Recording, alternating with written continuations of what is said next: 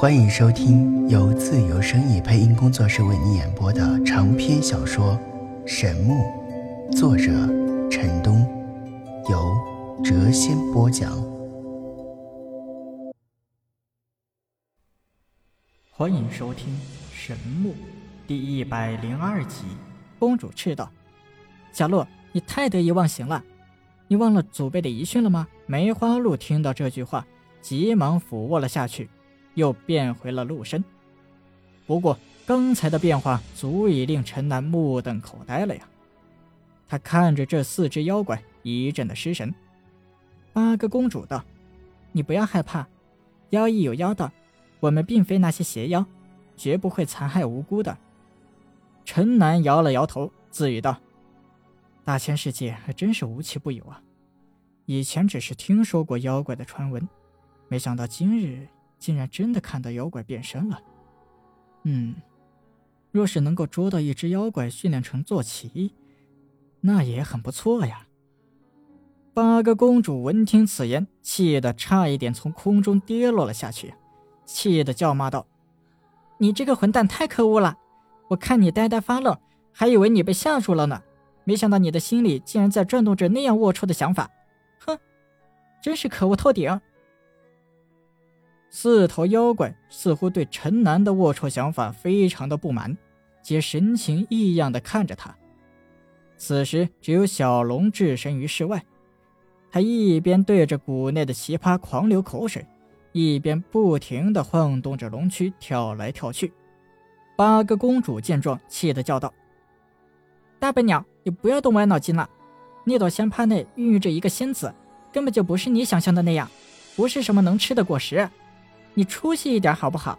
不要净想着吃啊！小龙停了下来，满脸错愕之色地望着那四只妖怪。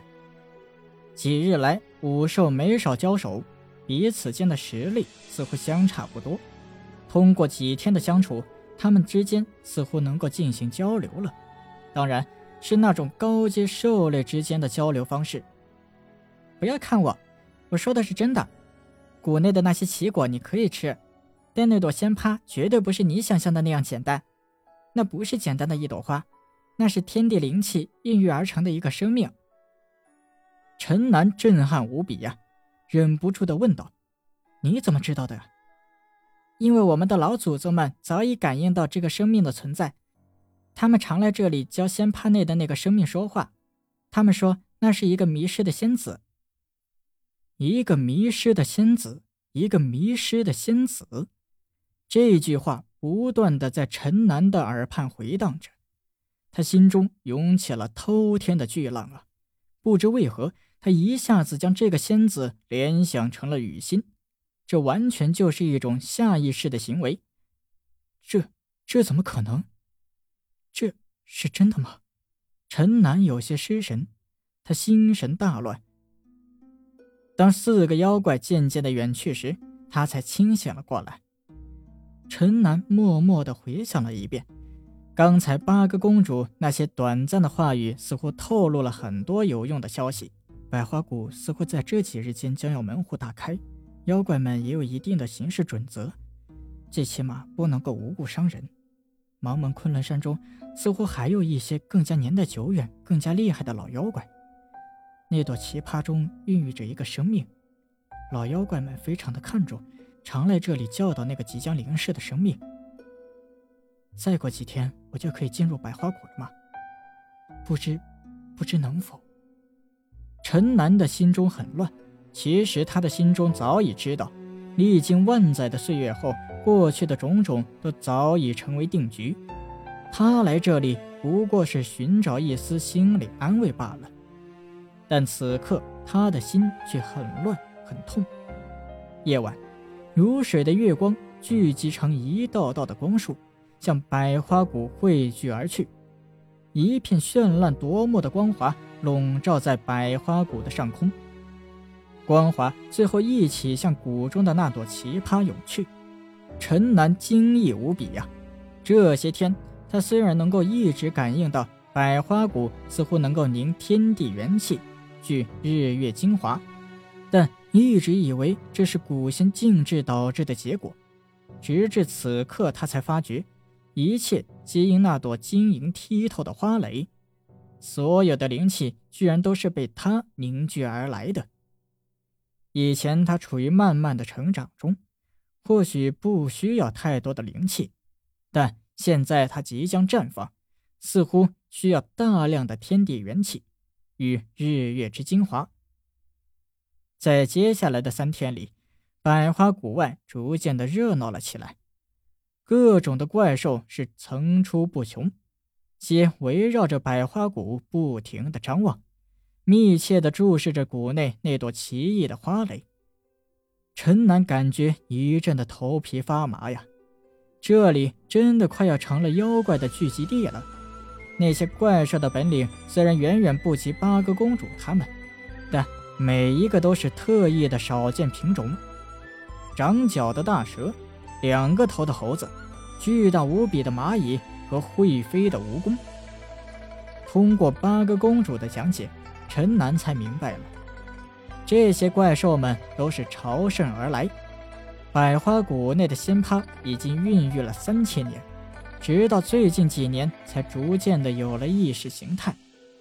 昆仑山近千年来一直流传着一个古老的传言：仙葩内孕育着一个迷失的仙子。这个生命极有可能成为未来的昆仑山妖界之王。这个传言是从那些年代最为久远的老妖怪口中传出的，所以非常具有信服力。这就是为什么古仙一地被众多妖怪们视为圣地的原因。平日，几个新生代的妖怪头领们在此看护，一般的兽怪不能够随意走近。这一晚。皓月当空，皎洁的月光下，无数道的兽影在晃动，漫山遍野，密密麻麻。陈南不知道到底有多少的兽怪出没在这里，但有一点可以肯定，能来的怪物们差不多都来了。这可是八个公主亲口说的。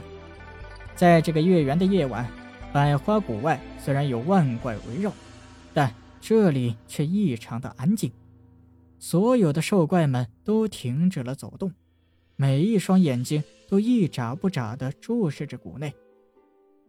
月华如光雨一般向着谷内汇聚而去，柔和的月辉将那朵散发着七彩光芒的仙葩映衬得更加璀璨夺目。轰隆隆隆，伴随着一声惊天的雷响。月辉汇聚成了一道光柱，天地间似乎有一条光带自圆月连接到了仙葩。百花谷外万妖乱，兽鸣怪吼响彻天地。这毕竟是雨欣当年必死关之地呀！陈南关注这朵奇葩，更胜于万怪。一个生命就要降临了，但雨欣呢？他感觉双眼有些模糊，喃喃道。雨欣，我们能够再相见吗？谷内的七彩仙蕾突然霞光万道，瑞彩千条，万千道璀璨的光芒将百花谷映衬的犹如白昼一般。啵，一声轻响，一片花瓣轻轻的绽放，瑞彩霞光正是自花内散发而出的。啵啵啵，又是四声轻响。又有四片花瓣轻轻的绽放，七彩的光芒照耀天际，方圆百里皆可见到这天地异象。七彩仙蕾共有九片花瓣，其中的五片已经绽放，余下的四片霞光缭绕，再无任何的动静。绽开的五片花瓣如手掌一般，轻轻地呵护着仙蕾中的那个生命。这一夜。百花谷内仙气涌动，七彩的光芒如水一般涌到了谷外。万千兽怪们如痴如醉，虔诚的祈祷着，默默的注视着那朵仙葩。这一夜，陈南也未合眼，他知道花内的生命就要降生了，百花谷就要门户大开了，他要在第一时间内冲进这座古仙遗地。黎明终于过去了，日出东方，霞光万道，一道巨大而又璀璨的光芒自初升的太阳处照耀到了百花谷内，啵啵啵，四声轻响。仙葩最后的四片花瓣几乎在同一时间内绽放，浓烈的香气充盈在每一寸的空间，七彩的光芒直冲霄汉，令初升的太阳都黯然失色了。轰轰轰！接连九道惊天的雷响，五仙一地百花谷的门户终于大开，五仙禁制在这一刻暂时的失效了。天上霞光，地上彩芒，在这一刻，天地间瑞彩千条，充满了祥和的气息。好久之后，所有的光华才渐渐的敛去了，天地间复归明净。突然，稚嫩的童笑在百花谷内响起，打破了这份安宁。一个三岁左右的女童在那朵仙葩上快乐地笑着跳着，纯真的笑颜是那样的真。世间的一切笑容在此笑颜下都会显得虚伪苍白。小女童的微笑是那样的自然，那样的纯真。任何人见之都会忘记曾经的忧伤与不快，这样具有感染力的微笑似乎不属于尘世。本集已播讲完毕，下集更精彩。